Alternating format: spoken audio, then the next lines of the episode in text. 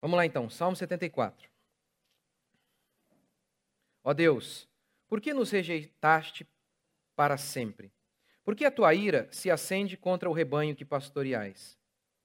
Lembra-te do teu povo, que compraste desde a antiguidade, que remiste para ser a tribo da tua herança, e do monte Sião, onde tens habitado, que é o símbolo ali do templo que estava em Jerusalém, em Israel.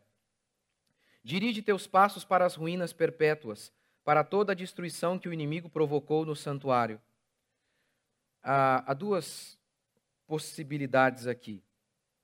Isso aqui se refere aqui época. Há duas possibilidades. A primeira é aquele período em que Antíoco Epifano ele entrou e profanou o templo, fez até um sacrifício de um porco lá dentro.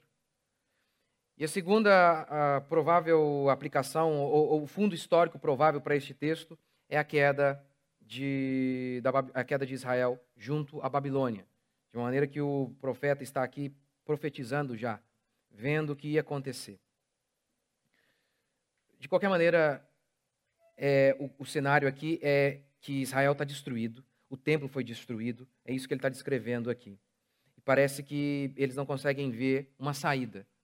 Parece que o, o problema deles nunca, nunca, jamais diminui, jamais eles encontram uma solução. Por isso que ele diz: nos rejeita para sempre, o nosso sofrimento parece que não tem fim. Verso 3: Dirige teus passos para as ruínas perpétuas, para toda a destruição que o inimigo provocou no santuário. Teus inimigos gritaram no meio da tua assembleia, hastearam suas bandeiras como sinal de vitória. Pareciam os que abrem com machados uma densa floresta. Despedaçaram com machados e martelos toda a obra entalhada. Atearam fogo no teu santuário, profanaram a morada do teu nome e arrasaram. Disseram no coração: Acabemos com ela de uma vez e queimaram todos os santuários desta terra. Não vemos mais nossos símbolos, não há mais profetas, ninguém entre nós sabe até quando isso durará. Ó Deus, até quando o adversário afrontará? O inimigo blasfemará teu nome para sempre? Por que retens a tua mão? Não é o verbo reter, segura. Por que o Senhor fica aí com a mão encolhida? O Senhor não faz nada? Por que o Senhor não estende a mão para ferir esses homens? Tira do peito e destrói a todos eles. É, tá vendo? É essa mesma figura aqui, né? Como se Deus estivesse assim. Ele diz: Não, estica a sua mão, estende a sua mão contra eles. Então, do verso 1 até o verso 11, o cenário do salmista é muito negativo. Ele está angustiado porque os seus problemas parecem que não têm fim. Há apenas ruínas em todo Israel e eles não conseguem ver uma esperança ali. Não há uma luz no fim do túnel. Mas do verso 12 em diante o cenário é alterado. Mas Deus, tu és o meu rei. Desde a antiguidade ele é quem opera a salvação no meio da terra. Tu dividiste o mar pela tua força, nas águas esmagaste a cabeça dos monstros marinhos. Você lembra, em algumas versões está Leviatã, se eu não me engano, que é a ideia de monstro marinho. Lembra quando Israel passa pelo, deserto, pelo, pelo Mar Vermelho? E então, quando eles passam, o mar se fecha e Faraó é engolido. Calvino e tantos outros vão acreditar que essa figura aqui dos monstros marinhos são apenas, uma, uma, são apenas um símbolo daquele faraó e daqueles inimigos de Deus que foram derrotados ali na abertura do Mar Vermelho. E acredito que esse, esse é o sentido mais é, adequado a todo o contexto aqui. Ele está falando sobre Israel, Israel está sendo perseguido, oprimido, e de repente ele se lembra. Ele fala: Não, peraí, teve uma vez que a gente também estava sendo oprimido lá no Egito. Mas Deus fez um milagre, abriu o Mar Vermelho, nós passamos e aqueles monstros que eram aqueles governadores egípcios, eles, eles foram tragados. Então faz mais sentido ao contexto aí da história. Verso 15. Abriste fontes e ribeiros, secaste os rios perenes. Lembra? Para entrar em Israel, em Canaã, eles passaram o rio Jordão. Deus abriu mais uma vez ali as águas. Teu é o dia e tua é a noite. Firmaste a luz e o sol. Estabeleceste todos os limites da terra. Verão e inverno tu os fizeste. Você vai notando que do verso 12 em diante, ele está dando as dicas de como ele enfrentou aquele problema. Aqui estão alguns princípios de como ele enfrenta aquela circunstância em que parece que o sofrimento dele não tem fim. É aqui. E o mesmo vale para mim e para você. Quando a gente enfrenta sofrimentos em que parece que não tem fim, Aqui está o remédio. Verso 17: Estabeleceste todos os limites da terra, verão e inverno, tu os fizeste. Lembra-te disto: o inimigo te afrontou, ó Senhor, e um povo insensato blasfemou teu nome. Não entregues a vida da tua pomba aos animais selvagens. A pomba é só uma figura de Israel, querendo retratar que Israel é um animalzinho bem pequenininho e frágil diante daquelas feras. Ele diz: Senhor, não nos entregue, nós somos esse povo pequenininho, esse povo tão insignificante, mas nós somos o teu povo. Não te esqueças para sempre da vida dos teus aflitos. Atenta para a tua aliança. Isso aqui é fundamental. Pois os lugares sombrios da terra estão cheios das moradas de violência. Não permitas que o oprimido volte envergonhado. Louvem o teu nome o aflito e o necessitado. Levanta-te, ó Deus, defende a tua própria causa. Você vai notando que de, o que ele está dizendo é: defende a gente. Para o salmista, defender o povo de Deus era o mesmo que defender Deus. Para o salmista, blasfemar contra Israel era o mesmo que blasfemar contra Deus. Você lembra quando Paulo está perseguindo a igreja e Jesus diz: Porque tu me persegues? A igreja e Jesus se confundem. Afinal de contas, Jesus não vai se casar com a sua igreja e os dois não se tornam uma só carne. É assim que Deus enxerga o seu povo. Ferir o povo de Deus é atacar o próprio Deus. Verso 22. Levanta-te, ó Deus, defende a tua própria causa, lembra-te da afronta que o insensato te faz continuamente. Não te esqueças da gritaria dos teus adversários. O tumulto daqueles que se levantam contra ti cresce cada vez mais. Você nota que o tempo todo a angústia dele, a derrota dele, do povo dele, ele retrata assim: Olha, Senhor, estão se revoltando contra ti. Ao nos destruir, estão se levantando contra ti. Até aí. Você já se sentiu da maneira que o salmista se encontra aqui neste texto? Parece que Deus o abandonou. Você já sentiu o mesmo que esse salmista sentiu? que parece, parece que a sua angústia, ela não tem fim. Parece que você não consegue enxergar uma luz no fim do túnel, uma, uma esperança, nada. Por conta do seu longuíssimo sofrimento, o salmista chegou a orar: Senhor, até quando? Ele chama de ruínas perpétuas. Parece que a nossa desgraça vai ser para sempre. Eu quero tentar aplicar este salmo para nós de maneira coletiva, a igreja do Senhor, e também para você individualmente. Como o salmista lida com esse sofrimento contínuo, que parece não ter fim? Primeiro, primeiro, ele sabe que tudo aquilo ali tem a ver com pecado. E você nota isso quando ele ora suplicando, ele pede misericórdia, ele pede tem misericórdia de nós. E ele começa dizendo: Senhor, até quando o Senhor vai ficar irado contra nós? A ira de Deus é sempre uma resposta ao pecado humano. Então, quando ele diz isso, Senhor, não nos rejeite para sempre, nós merecemos essa rejeição, eu sei disso. Nós merecemos ser abandonados, nós merecemos ter sido entregues a esses inimigos que têm nos destruído, nos solapado, nos arruinado. Nós merecemos isso, nós sabemos disso. Isso aqui é fundamental. Isso é fundamental. Porque é impressionante, eu vou dizer isso, sei lá quantas vezes eu já disse.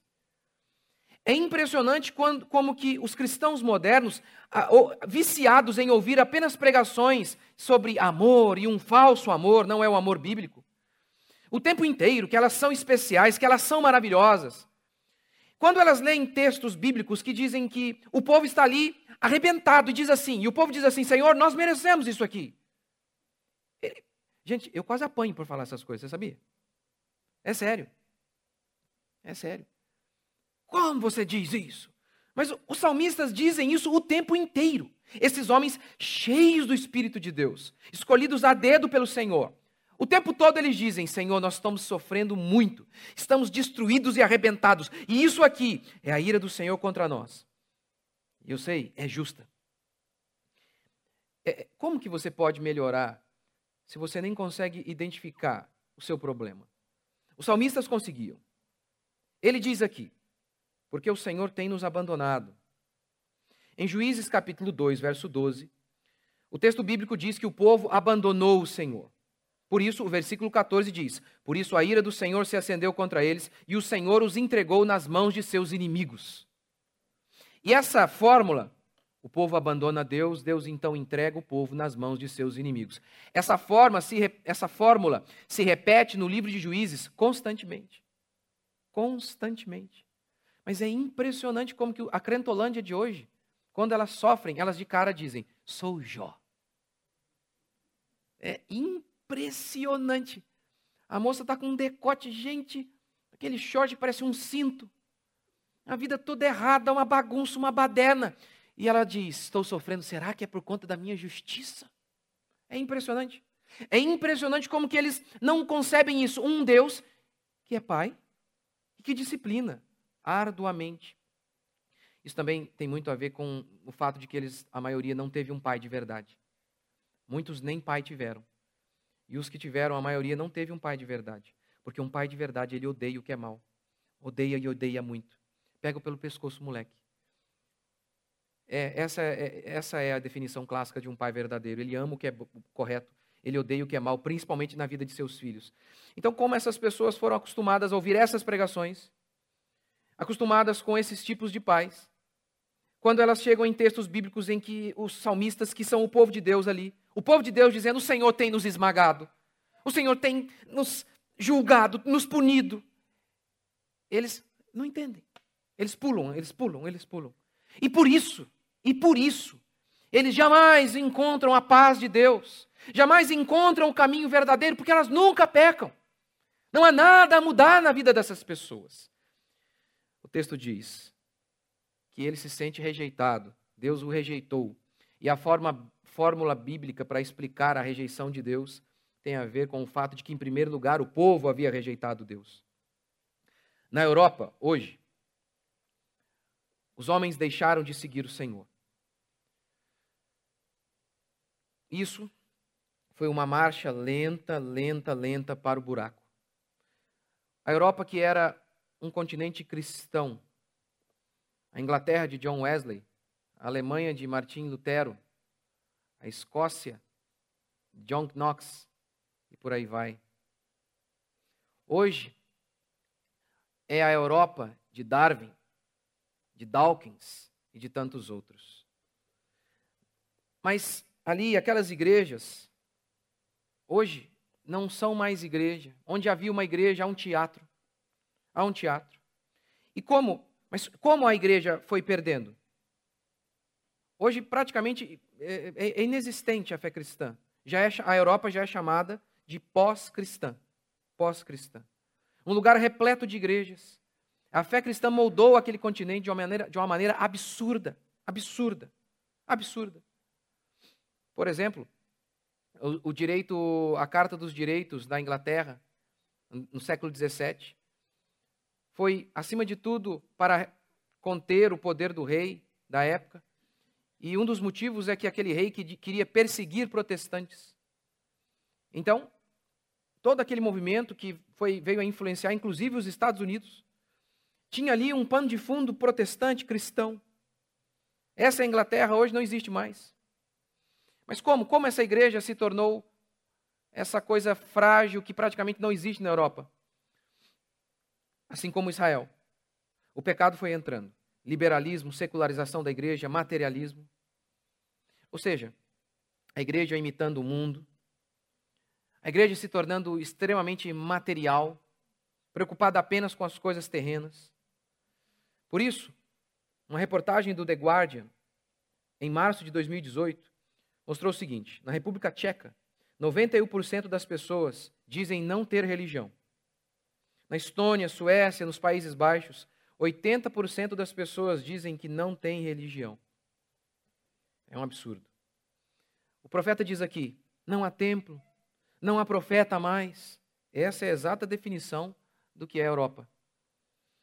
Apocalipse, lá em Apocalipse, é dito que num período as duas testemunhas estariam pregando e falando do Senhor, mas as duas testemunhas seriam mortas. Várias interpretações sobre essa passagem, há várias.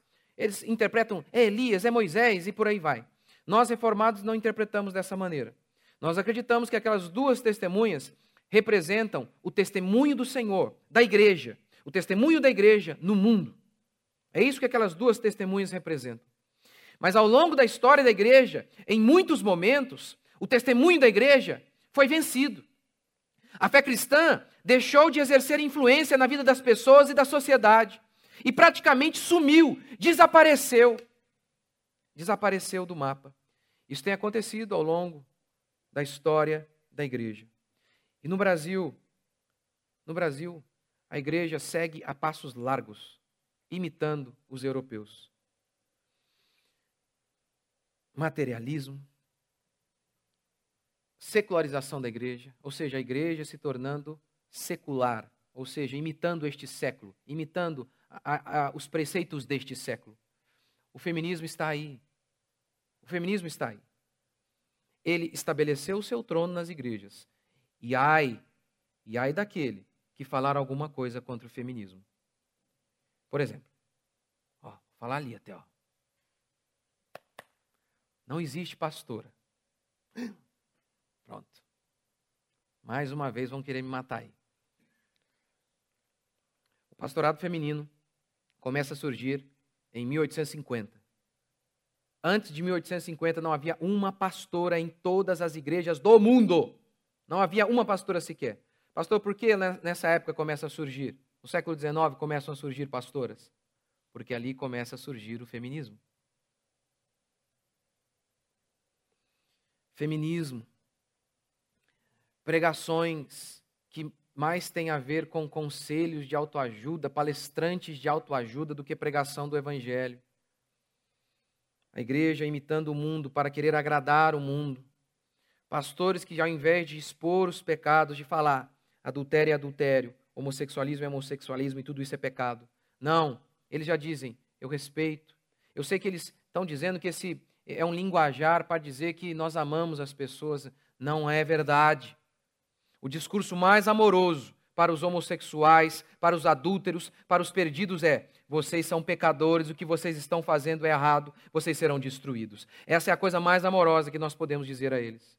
Mas não, os pastores não têm mais coragem de falar isso. Mesmo porque, não contei para vocês, aí contar domingo. Agora eu acho que eu sou oficialmente um pregador.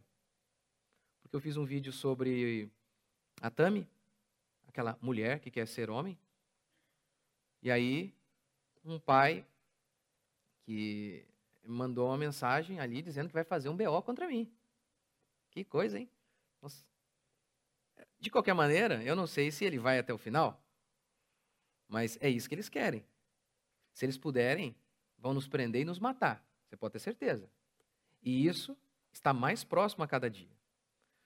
Mas, na Europa, a igreja não estava disposta a morrer para defender a verdade.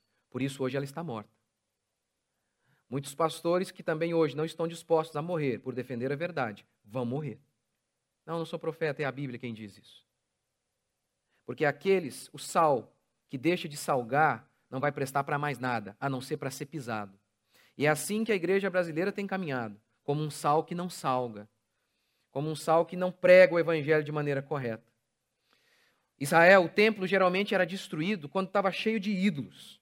Era nesse momento que o templo era destruído é exatamente o que é o estado da igreja no Brasil hoje. E até agora eu falei aqui da igreja num contexto coletivo aí. Mas agora eu quero falar de você como indivíduo. O mesmo se aplica a você. Às vezes que você se vê derrotado, destruído, angustiado, você pode ter certeza. Você pode ter certeza, você que talvez está nos visitando, você que está nos ouvindo, seja na rádio, nos assistindo pela internet, é porque nós temos abandonado o Senhor. Isaías 59, 1 e 2 diz assim: Os vossos pecados fazem separação entre vós e o vosso Deus, para que ele não ouça vocês. Sim, Deus nos rejeita por conta de nossos pecados. Porque o rejeitamos, ele também nos rejeita. E o destino de Israel, miséria, desgraça, destruição, é o destino de cada indivíduo que se esquece de seu Criador. Mas como? Como nós saímos dessa cena? Como o salmista saiu? Primeiro, Se lembrando que Deus é soberano. É isso que ele vai dizer aqui do verso 12 até o verso 17. Leia comigo. Mas Deus é o meu rei. Já começa assim. É claro que Deus é soberano sobre todas as nações. É claro que Deus é o rei de todas as nações. Mas Deus, ele é o nosso Deus de uma maneira diferente. Deus é o Deus, inclusive, do capeta. O, di o diabo não serve a outro que não ao Senhor. Deus é Deus sobre o diabo. O diabo não pode mover uma palha sem que Deus permita. Lembra de quando Jó entra lá no santuário, lá na presença de Deus, e vai falar com Deus? Lembra disso? Ele pede, ele, ele implora. É assim que funciona. Ele não diz, eu vou fazer isso com Jó, estou lhe avisando. Não. Não, Deus é Deus sobre todos, inclusive sobre Satanás. Mas ele é Deus de uma maneira diferente do seu povo. É isso que ele diz aqui. Tu és o meu rei. Não dos ímpios, não das outras nações. Meu, meu rei. Desde a antiguidade opera salvação. Desde a antiguidade o Senhor tem operado salvação. E aí ele cita isso aqui. Alguns exemplos disso. O primeiro que ele cita é: o Senhor abriu o mar vermelho. Nós éramos uma nação pequena, nós não tínhamos armas. Nós enfrentávamos um exército infinitamente maior do que nós. E nós vencemos. É isso que ele aplica em relação à circunstância dele, que poderia ser, poderia ser, por exemplo, aquele evento da queda em relação à Babilônia. Ele está dizendo: não. Somos pequenos, somos menores, mas se nos arrependermos, o Senhor estiver conosco, nós podemos sim enfrentar inimigos maiores, o Senhor vai fazer alguma coisa, o Senhor vai nos livrar, nós não deixaremos de existir. O Senhor há de nos livrar. É isso que ele está dizendo. Ele está se lembrando do que Deus já havia feito. Como eu disse, nós não cremos na teologia da prosperidade, que diz que todos serão ricos, que todos os crentes jamais enfrentarão dificuldades, mas nós cremos sim que Deus livra o seu povo. Nós cremos que Deus fortalece o seu povo. Nós cremos sim que Deus provê tudo aquilo que o seu povo precisa para fazer a vontade dele. É isso que ele está dizendo. Ele diz: O Senhor controla o tempo, a lua, o, o dia é seu, a noite é do Senhor. O Senhor limita, põe limites na terra. O Senhor estabeleceu o verão, o inverno. O que ele está dizendo com isso? Primeiro, Deus controla o tempo. Deus controla. A lua, a, a, o dia e a noite, o Senhor estabeleceu. Ora, o inverno, o verão, o Senhor estabeleceu. Você não planta ou colhe no dia que quer. Você segue o calendário da terra. É assim que você precisa fazer. Você precisa respeitar. Você só existe seguindo o tempo. Você tem que se submeter a isso. E ele diz mais: Deus estabeleceu os limites da terra, a posição dos astros, do mar, da água, da terra, o lugar do homem. Deus fixou todas as coisas todas as coisas fixadas por Ele. O que ele quer dizer com isso? Por que ele está se lembrando aqui do cosmos, do tempo, de como Deus organiza o universo material, físico? Por quê? O que ele está dizendo é o seguinte: toda existência está debaixo do controle de Deus. Se há limites para o homem, se há limites para o poderoso mar, se há limites para o ar, se há limites na terra, se há limites para os astros, infinitamente maiores do que o Faraó, não haverá limites para esses reis pequenos que são pó da terra?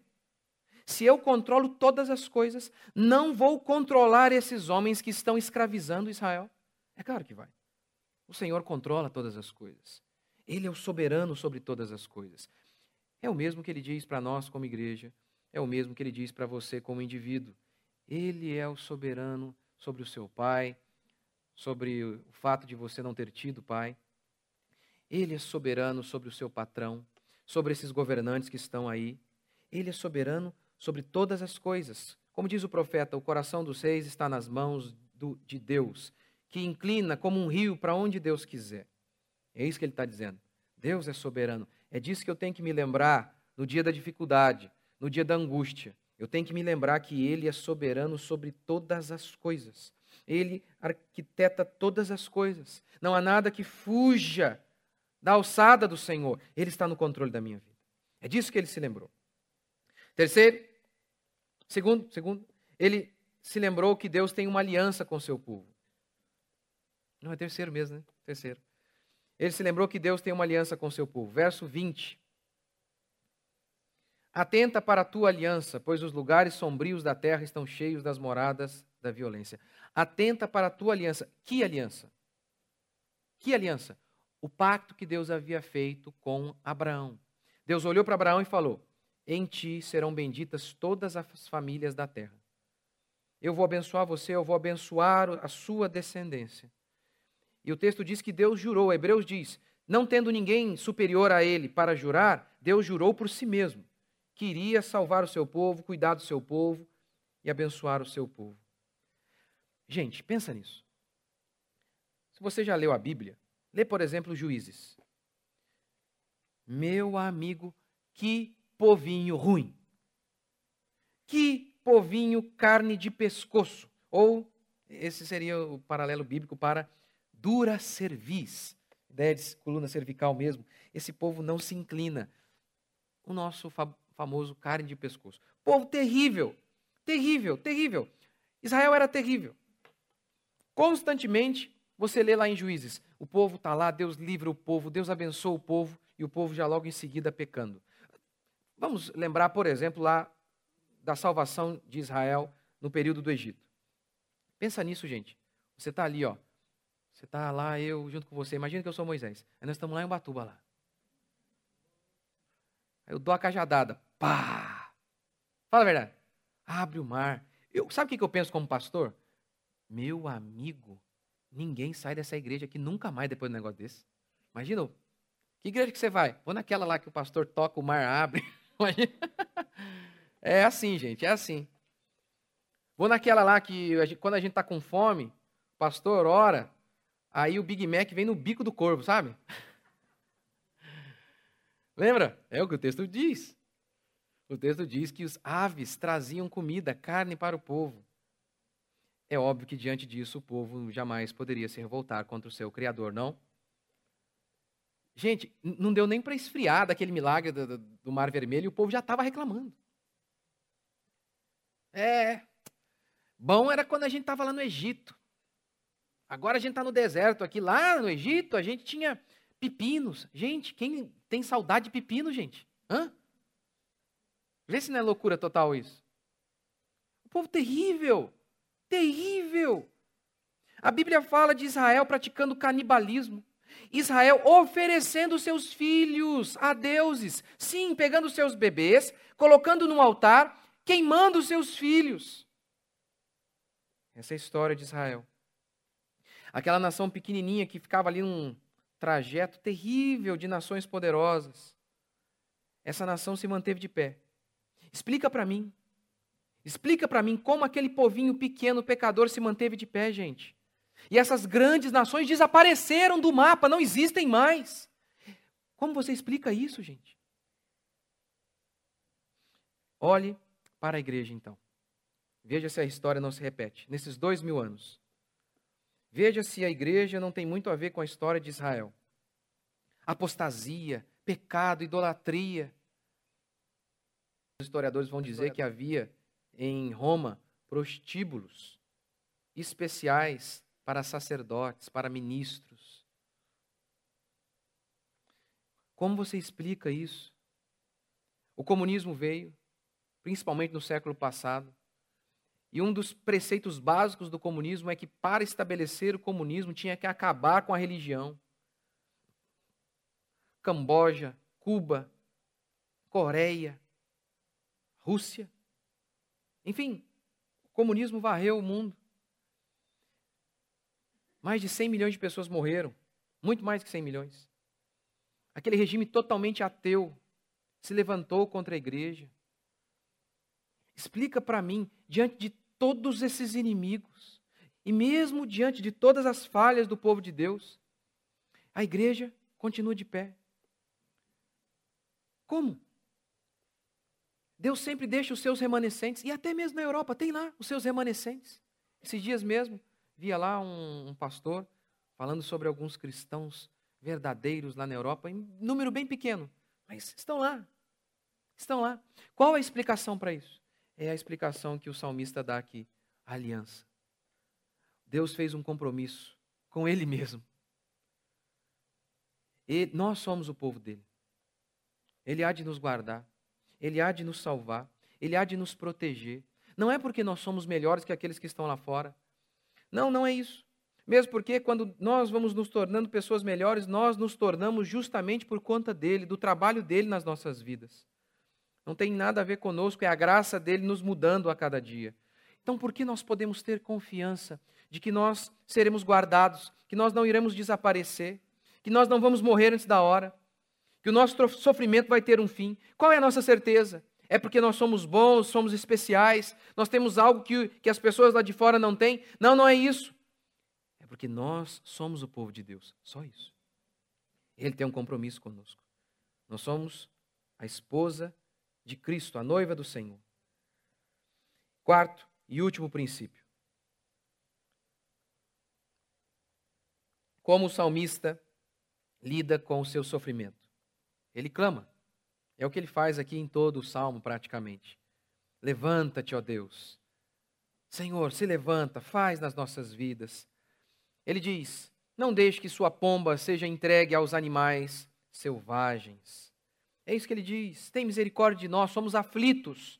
Estamos aflitos. Tem misericórdia de nós. O que resta a um mendigo com pernas quebradas no fundo de um poço? O que resta a esse homem? O que resta? Pensar de maneira positiva? Eu posso todas as coisas. Eu, eu me irrito de uma maneira com esses discursos. Desde que você confie em si, você pode todas as coisas. É uma, é uma das coisas mais estúpidas que existem em nossa era. Você pode todas as coisas. O que um mendigo com as pernas quebradas no fundo do poço pode fazer a não ser se humilhar e pedir: tem misericórdia. Tem misericórdia. Israel está assim, destruído por seus inimigos por conta de seu pecado. O que resta a Israel a não ser dizer: tem misericórdia de mim. Talvez é o que reste a você. Você está aqui hoje, seu casamento é uma bagunça. Talvez seus filhos foram embora. Talvez você está passando uma dificuldade financeira e tudo isso. Não é porque você é vítima, não. É porque você pecou. É porque você abandonou o seu Deus. Exatamente como Israel. Mas a pergunta é: tem jeito para você? Tem. Teve para Israel? Então tem para você. Se você clamar e falar, Deus tem misericórdia. Vem na minha vida, muda a minha vida, transforma a minha história. Para você também, cristão, que talvez está pensando aí que esse texto aqui de pecado não tem a ver com você. É que com certeza você não tem andado perto de Deus. E aí então você, andando longe do Senhor, que é a luz, nas suas trevas você não vê os seus pecados. Porque eu estava lá pensando neste texto, e pensando que ele, em primeiro lugar, tinha uma aplicação imediata a pessoas que não são cristãs. E há uma mensagem de consolo para aqueles que se arrependem de seus pecados. Como esse povo está aqui manifestando isso. Eles abandonaram o seu Deus. Meu querido, meu querido, você precisa é da graça de Deus. Deixe-me citar como exemplo. Eu tenho total certeza hoje de que eu tive um filho, o primeiro filho, depois de cinco anos de casado, e só ia ter um filho. Porque havia um ídolo estabelecido lá na minha casa. E eu me ajoelhava diante dele, sendo pastor. E se chama feminismo. Ora, eu só tive a segunda e a terceira, foi só por conta disso. Não tinha aquele negócio, ah, não vejo a hora de brincar. Brincar o quê, gente? Brincar o quê? A gente só brinca com os, brinca com os filhos porque é nosso dever. Ah, veja a hora. Igual os pais falam isso, né? Veja a hora de ter um menininho para brincar com ele. Aí tá lá brincando ó, no Face lá o pai. É nada. É nada. É, eu vejo como vocação, como missão, e não como ter um hamster em casa, sabe? Foi só por isso. Mas havia um lá, um, um ídolozinho estabelecido na minha casa. E eu defendia. Ai daquele que atacasse esse meu ídolo. Eu, pastor, eu olho para trás. Né? na, minha criação, na, na maneira que crio os meus filhos, eu levanto e tento fazer todo dia o que eu acho que é o certo. Mas inúmeras vezes eu olho para trás e falo: Meu Deus do céu, espero que meu filho não conte nada disso aqui para ninguém. Senão nem o povo da igreja volta. Todos os dias, eu, a primeira coisa que eu faço é orar. Primeira coisa, eu não tomo café, eu não faço nada. Todos os dias. Até nas minhas férias eu costumo acordar cedinho e fazer uma oração. Por quê? Porque eu sou maligno. Eu tenho essa noção clara de fragilidade, de pecado, de que eu preciso da graça dele, de que inúmeras vezes me encontro em circunstâncias difíceis e com certeza tem a ver com os meus pecados. E eu falo, ó oh, Deus, se levanta na minha vida, como diz o salmista, lembra de mim, ó oh, Deus, tem misericórdia, intercede, in, Senhor, intervém na minha vida, intervém. Faz alguma coisa, enfia o dedo ali. Não fica com o braço assim, Senhor. Não retém seu braço. Não estica ali nos meus filhos, na minha casa, lá na nossa igreja. Faz alguma coisa. Tem misericórdia de nós. Tem misericórdia. Por isso, eu vou, pela milésima vez, falar o que eu sempre faço, falar o que eu sempre falo, que é a única mensagem que a Bíblia tem e a única mensagem que eu recebi: arrependei-vos, porque está próximo o reino dos céus.